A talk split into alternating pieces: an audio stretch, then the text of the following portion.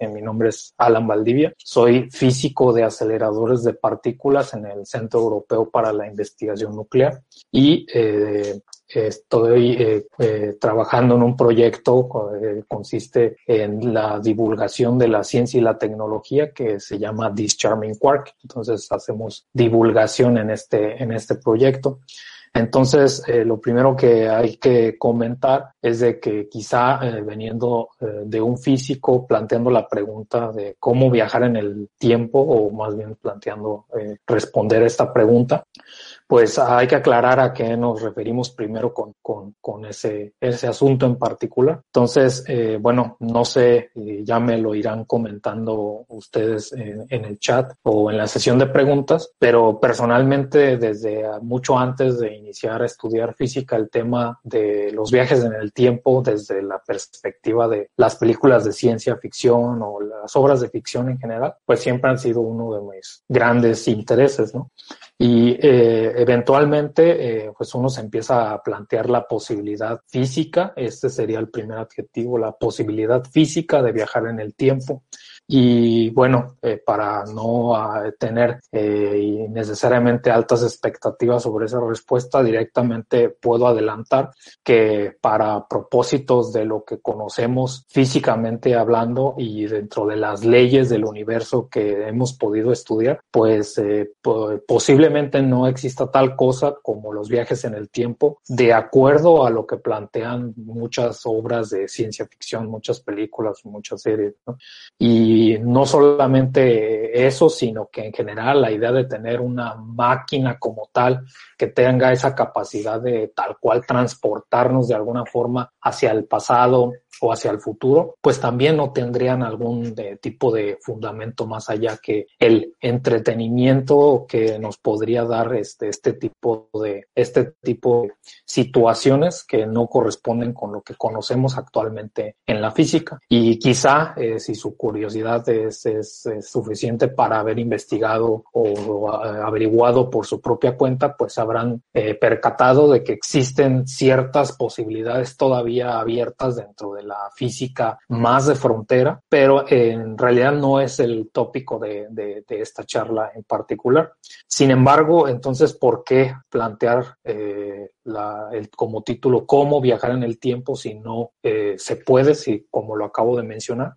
Pues resulta que eh, el, adjetivo que estoy tratando de utilizar no es el de viajar físicamente en el tiempo, sino plantearnos cuáles son otras alternativas para poder realizar esta, esta digamos, esta tarea. Entonces, eh, en particular, eh, muchas, muchas ocasiones, pues se hace la distinción en de si se puede viajar hacia el futuro o si se puede viajar hacia el pasado. Y, por ejemplo, las ocasiones en las obras de ficción donde plantean la posibilidad de viajar al pasado, muchas veces introducen eh, muchas paradojas relacionadas a cómo es que cambios del pasado podrían alterar, si es que eso es posible, hacia el presente o hacia el futuro, ¿no? Todavía sigo hablando en términos de ciencia ficción, pero resulta que uno puede adentrarse ahora sí a la física real, a la física que sí conocemos, y nos podemos plantear, por ejemplo, al menos dos de muchos escenarios posibles. Uno de ellos es eh, genuinamente a, hacia el futuro en el sentido de que dentro de los modelos físicos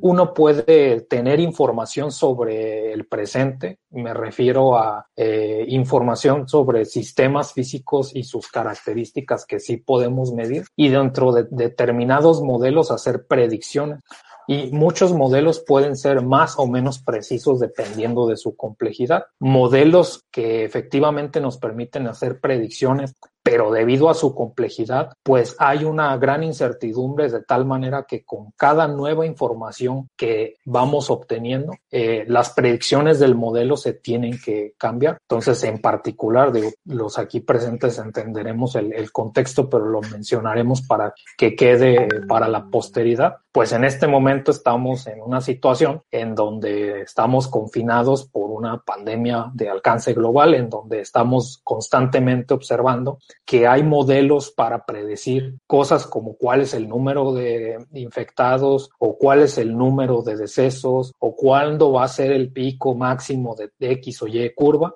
Y todo esto está dentro de un, determinados modelos que pueden o no acertar dentro de cierta, eh, cierta resolución. Eso está completamente eh, contemplado dado la naturaleza tan compleja y que recurre a la estadística para poder hacer predicciones. Pero en otro extremo podemos eh, tener otro tipo de predicciones a futuro todavía más precisas y quizá en sistemas un poco más complejos o, o no necesariamente de la misma naturaleza como por ejemplo en una el modelado de una pandemia o el modelado del clima, pero por ejemplo un sistema de muchísimas partículas que podrían determinar, por ejemplo, el comportamiento estadístico de un fluido o de un gas eh, o de un sólido. Y a pesar de estar conformado por muchísimas entidades, físicamente podemos tener eh, conocimiento de, dadas las condiciones iniciales, cómo un sistema se va a comportar hacia el futuro.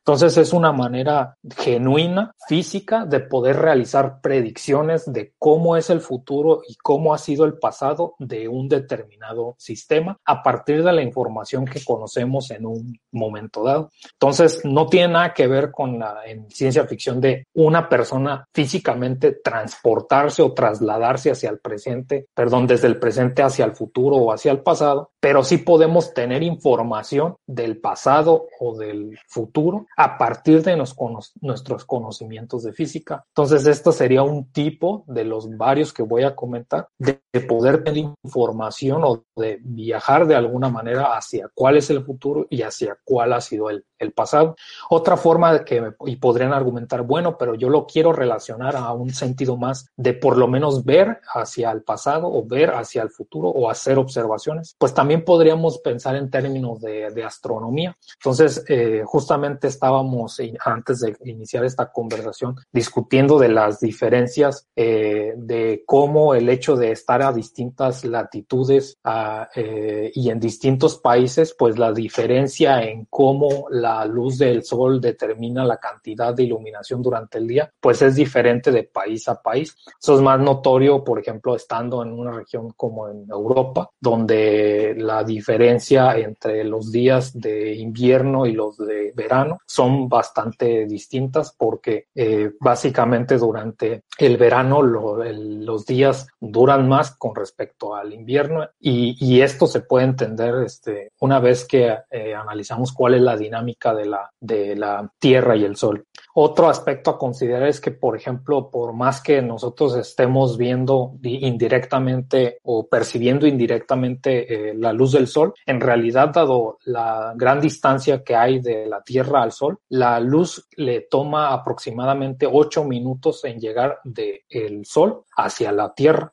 Entonces, en realidad, eh, si no, y no es que lo esté recomendando porque eso es completamente inseguro, pero si uno mirara el Sol, en realidad no estamos viendo el Sol en este instante de tiempo, sino lo que la luz que había, que habría emitido el Sol hace ocho minutos, porque la luz tiene, le toma un tiempo para poder llegar del Sol hacia la Tierra. Y uno lo puede pensar al revés, que la luz que se, sea emitida desde la Tierra, bueno, no directamente como una fuente de iluminación como lo sería el Sol, sino a partir de su reflejo o, de, o la luz artificial de las ciudades durante la noche. Pero el punto es que la, sea cual sea la luz o la radiación electromagnética que sale de la Tierra, pues también también tardaría ocho minutos en llegar hacia el Sol. Y eh, este ejemplo se puede llevar a que, por ejemplo, cuando tenemos un observatorio eh, astronómico y utilizamos telescopios para poder observar hacia las estrellas, dependiendo de la distancia de la Tierra hacia esta estrella o hacia un cúmulo de estrellas, una galaxia, etcétera. En realidad, eh,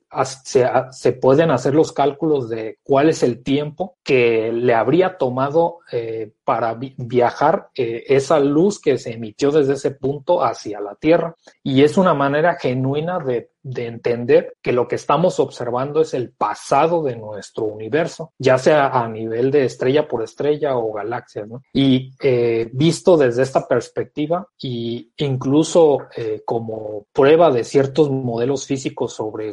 los posibles orígenes del universo, pues resulta que podemos analizar o se ha podido analizar cuál es la, radiación electromagnética o la luz más antigua del, del universo por el tipo de, de, entendimiento de la física que tenemos actualmente. ¿no? Entonces es como si de alguna manera fuéramos capaces de con un, ah, con un eh, telescopio de ciertas características eh, tomar imágenes de, que, que de eventos que sucedieron hace miles de millones de años. Entonces esa es una manera a través de la física genuina de poder pues observar el pasado. No tiene que ver otra vez con transportarnos o con una máquina del tiempo, pero el concepto de poder observar hacia el pasado no es algo que sea ajeno hacia, hacia la física. Entonces, eh, otra manera, por ejemplo, más terrenal, porque quizá la gente podría argumentar, bueno, pero yo no quiero saber qué fue lo que pasó eh, en una galaxia muy lejana, sino yo quisiera saber qué es lo que sucedió aquí en la Tierra. Bueno, pues también muchos avances de la ciencia y la tecnología pues nos han permitido cada vez indagar acerca de qué es lo que ha sucedido aquí en la,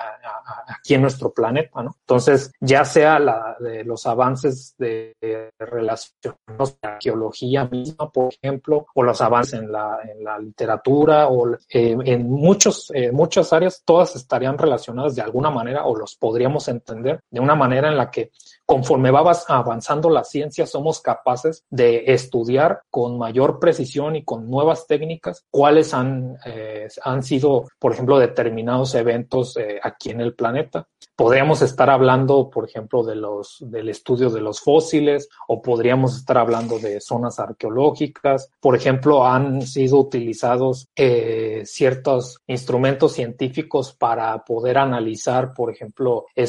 textos escritos en, en, determinados, por ejemplo, papiros que están en estado de carbonización y si se quisieran haber utilizado con técnicas que no estaban disponibles hace unos años, hace unas décadas, pues simplemente se hubieran destruido estas muestras, pero se han desarrollado métodos no invasivos para poder eh, leer indirectamente el contenido de estos tipos de textos y poder hacer estudios de, por ejemplo, cómo escribían las personas o si ya se sabía ese tipo de escritura, pues sobre qué estaba escribiendo y en,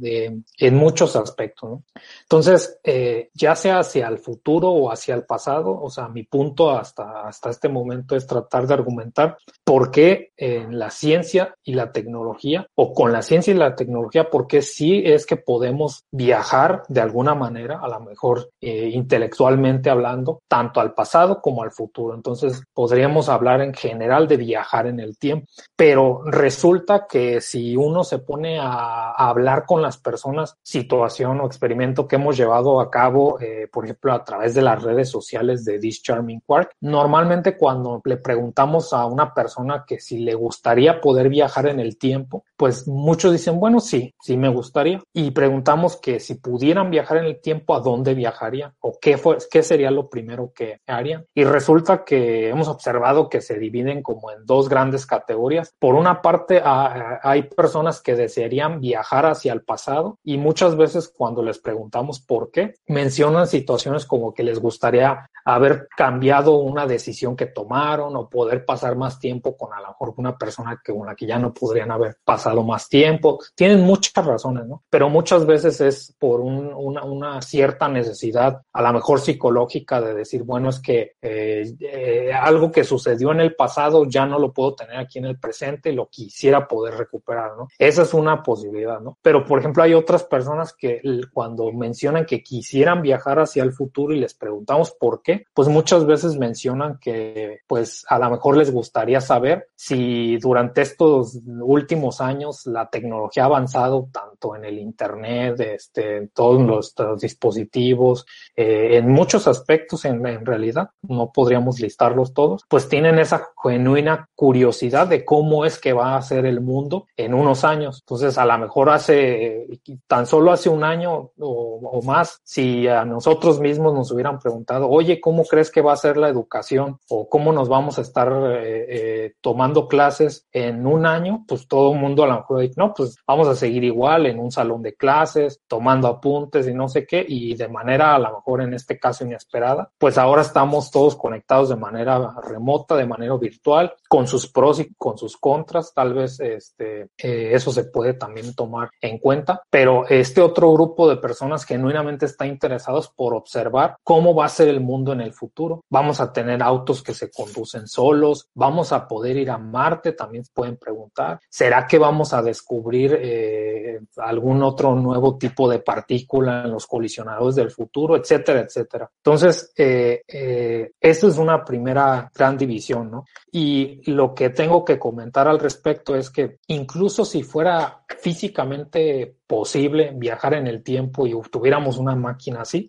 En realidad, eh, cuando uno habla las, con, con estas personas y entiende sus motivaciones, en realidad, si pudiéramos saltar 10 años hacia el futuro y resultara que el futuro luce exactamente igual que en el presente, pues no sería de ninguna forma satisfactorio para estas personas, porque en realidad no es como que les importe directamente saber que no están en un tiempo eh, del igual al que partieron, sino que están interesados en los cambios que vienen con el transcurso de ese tiempo, de haber viajado en el tiempo. Entonces, no sería lo mismo decir, voy a viajar 10 años al futuro y ver que toda nuestra sociedad, toda nuestra tecnología y toda nuestra ciencia fuera exactamente eh, igual que como del lugar de donde partimos. O sea, no sería en realidad interesante para nosotros. De hecho, muchas veces los argumentos de las películas de ciencia ficción pues tienen que ver con, con eso, ¿no? Poder eh, ir hacia, hacia el futuro y descubrir que hay tecnologías que todavía no tenemos aquí.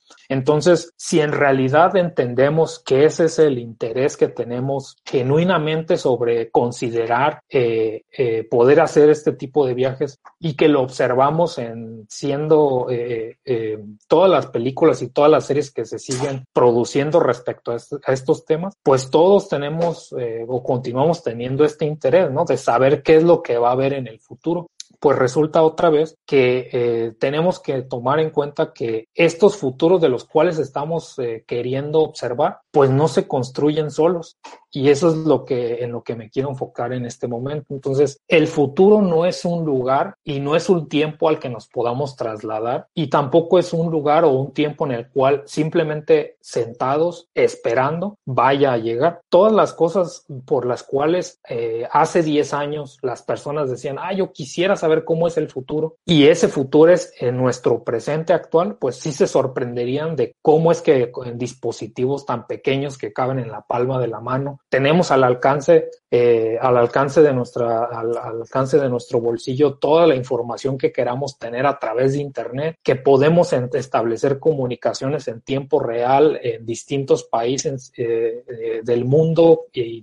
tomar clases de manera remota, pues si eso se lo hubieras dicho a una persona de hace 10, 20, 30 años, pues genuinamente estaría interesado en ver ese futuro, ¿no? El cual es nuestro presente. Pero resulta que todos esos avances tecnológicos pues se tuvieron que realizar. Entonces, eh, es eh, plantear eh, o verlo desde la perspectiva de que genuinamente el futuro no llega solo y se tiene que construir. Entonces, eh, voy a mencionar ahora el tema o cuáles son las motivaciones del proyecto de, de This Charming Work. Entonces, cuando nosotros iniciamos el, el proyecto, en realidad surgió por la necesidad no solamente de compartir nuestro interés sobre la ciencia y la tecnología, sino que también nos dimos cuenta de que eh, en este caso pues somos tres hermanos, Roberto, Giovanni y yo, Alan, eh, los que estamos a cargo de este proyecto, los tres somos físicos, pero también pronto nos fuimos dando cuenta de que por más que uno esté especializado en física de aceleradores de partículas, el otro esté especializado en computación cuántica y el otro eh, resolviendo problemas sobre materia oscura, pues hay muchísimos otros aspectos de la ciencia que no podríamos, porque es humanamente imposible, atender entre nosotros tres o cualquier científico. Entonces, la ciencia es un proyecto colaborativo y la tecnología que se puede producir a partir de este conocimiento científico también lo es. Y por otra parte, la educación que se requiere en todos los niveles, en todos los niveles de la, de la educación para poder continuar formando a los próximos científicos y, y, tecnólogos del, del, futuro, pues también es un aspecto importante. Entonces, eh, ahora, retomando lo que acabo de comentar, pues tenemos estos tres campos que en muchas ocasiones los vemos como si fueran, por una parte, una misma cosa, eh, eh, en el sentido de que tal vez no es eh, muy entendido en el imaginario popular qué es, es precisamente la ciencia, qué es precisamente la tecnología y qué es precisamente la educación, ¿no? Tal vez la educación sea más, este, más fácil de comprender, pero por ejemplo la tecnología, si uno pregunta o hace eh, sondeos en redes sociales, por lo menos, pues muchas veces la tecnología lo asocian directamente con un dispositivo que funciona con electricidad y que hace X o Y función, ¿no? La tecnología son muchísimas otras cosas, ¿no? No necesariamente ese tipo de tecnología en particular. Y luego cuando plantean la importancia de dedicarse, por ejemplo, a la ciencia o por qué se tiene que invertir a la, en la ciencia, muchas veces lo quieren justificar a través de cuáles son las aplicaciones de la ciencia, ¿no? Porque en ocasiones cuando uno habla de, bueno, yo estoy realizando esta investigación, esto es lo que se ha descubierto, etcétera, es muy común que las personas pregunten como de, bueno, pues, ¿y eso para qué sirve? Es una pregunta muy común que se le hace a todos los científicos es una pregunta válida, por supuesto. Sin embargo, eh, refleja un poco el malentendido popular de qué es lo que hace la ciencia. Entonces, el valor de la ciencia no radica en su utilidad para desarrollar aplicaciones prácticas, o al menos no es la única razón por la que tiene un valor. El objetivo de la tecnología como campo es producir tecnología, tal vez por eso es la confusión, ¿no? Entonces, a lo mejor aquí es eh, más entendido en términos de podríamos hablar de que la gente que se dedica a la ingeniería, por ejemplo, son los que producen tecnología, ¿no? Eso podría ser una manera de verlo, pero genuinamente no son los únicos profesionales que la desarrollan. Entonces, si son los, los tecnólogos o los, los ingenieros los que desarrollan la tecnología, ¿qué es lo que desarrollan los científicos? Pues el conocimiento científico. Entonces, la ciencia produce el conocimiento y socialmente nos falta tener la comprensión de que el conocimiento científico es un fin en sí mismo. ¿Ok? Independientemente de si tengo una aplicación inmediata o no. Muchos, muchos de los conocimientos científicos que se han tenido que desarrollar para que en una situación como la que nos encontramos, nuevamente lo menciono, de estar en una carrera para poder, por ejemplo, fabricar eh, algún tipo de vacunas o tecnologías para poder hacer la asistencia médica que se requiere cuando alguien se enferma de una enfermedad durante una pandemia, pues todos esos conocimientos científicos se desarrollaron en su momento y no tenían en plan que específicamente fueran utilizados en, la actualidad para los fines que se están utilizando. Esos conocimientos se fueron desarrollando de manera colectiva a través de muchísimos años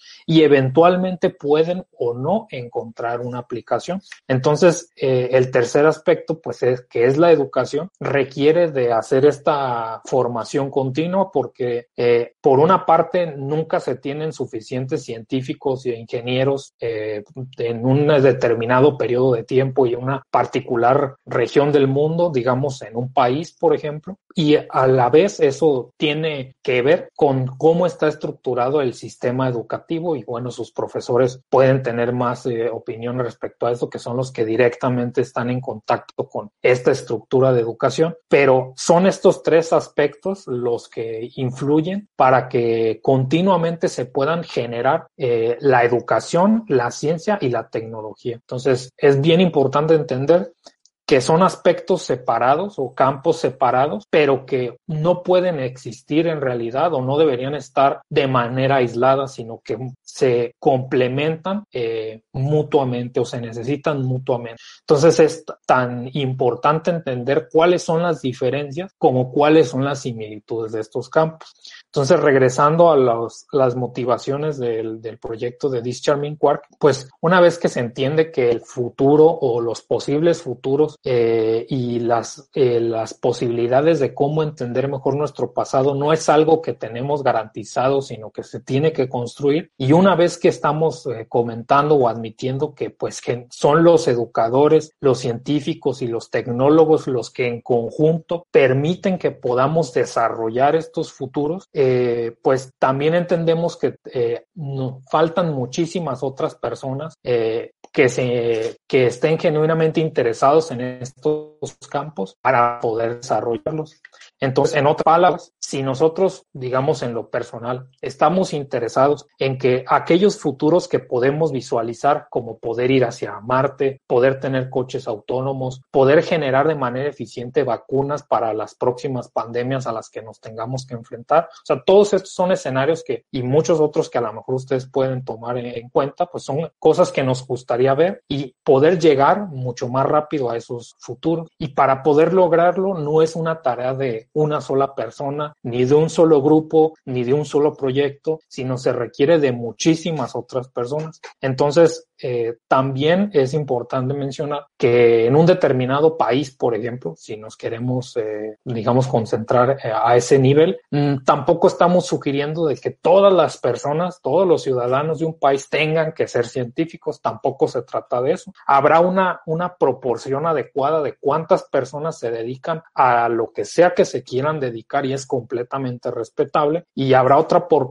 proporción de personas que se dediquen a la educación, que se dediquen a la ciencia o que se dediquen a la tecnología y combinaciones de estas áreas. Entonces, por una parte, eh, tratamos de encontrar a las personas que estén interesadas en pertenecer a este, a estos, uno de estos tres campos o a los tres campos para poder en conjunto tratar de hacer una actividad de divulgación científica o de apropiación social de la ciencia para la población en general, porque a fin de cuentas todos estos proyectos que requieren de algún tipo de financiamiento o de algún nivel de, de adaptación y no podríamos, no se pueden construir estos futuros sin la, sin la participación de todas las personas involucradas. Y lo único que es diferente es el nivel de participación de todas las personas. Entonces, por ejemplo, un científico tendrá que hacer ciencia, un tecnólogo tendrá que hacer tecnología, un educador tendrá que educar, pero la pregunta es, bueno, ¿y el resto de la población que normalmente es la mayoría de la población que no se dedica a unas tres de estas tres actividades o que no plantea dedicarse a una de estas tres actividades, pues cuál sería su papel. Entonces, eso es en lo que nos gustaría o lo que tratamos de enfocarnos en This Charming Quark y es tratar de llevar la ciencia a las personas que no se piensan y que es respetable, pues no se piensan dedicar a, a una de estas áreas, apoyados de las personas que ya nos encontramos en las áreas de la ciencia, la tecnología o la, eh,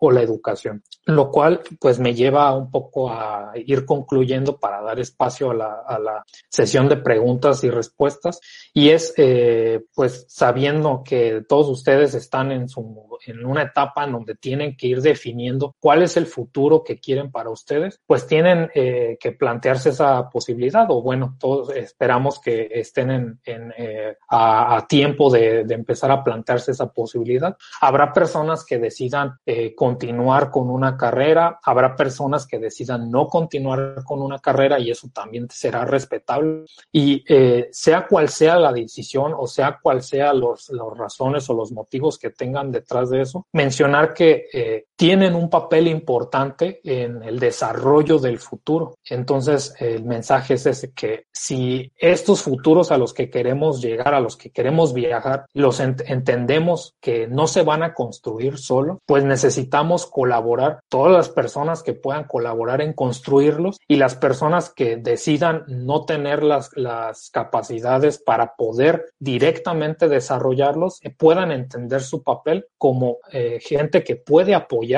ya sea a través de la difusión del conocimiento científico o a través de tomar las elecciones dependiendo del sistema en el que se encuentre pues en su país, pues cuando tengan que tomar decisiones relacionadas, por ejemplo, a quiénes son las personas que pueden tomar decisiones por nosotros. Eso por una parte. Y por otra es que afortunadamente en el aspecto tecnológico, pues muchas veces uno puede como consumidor tomar decisiones de qué tipo de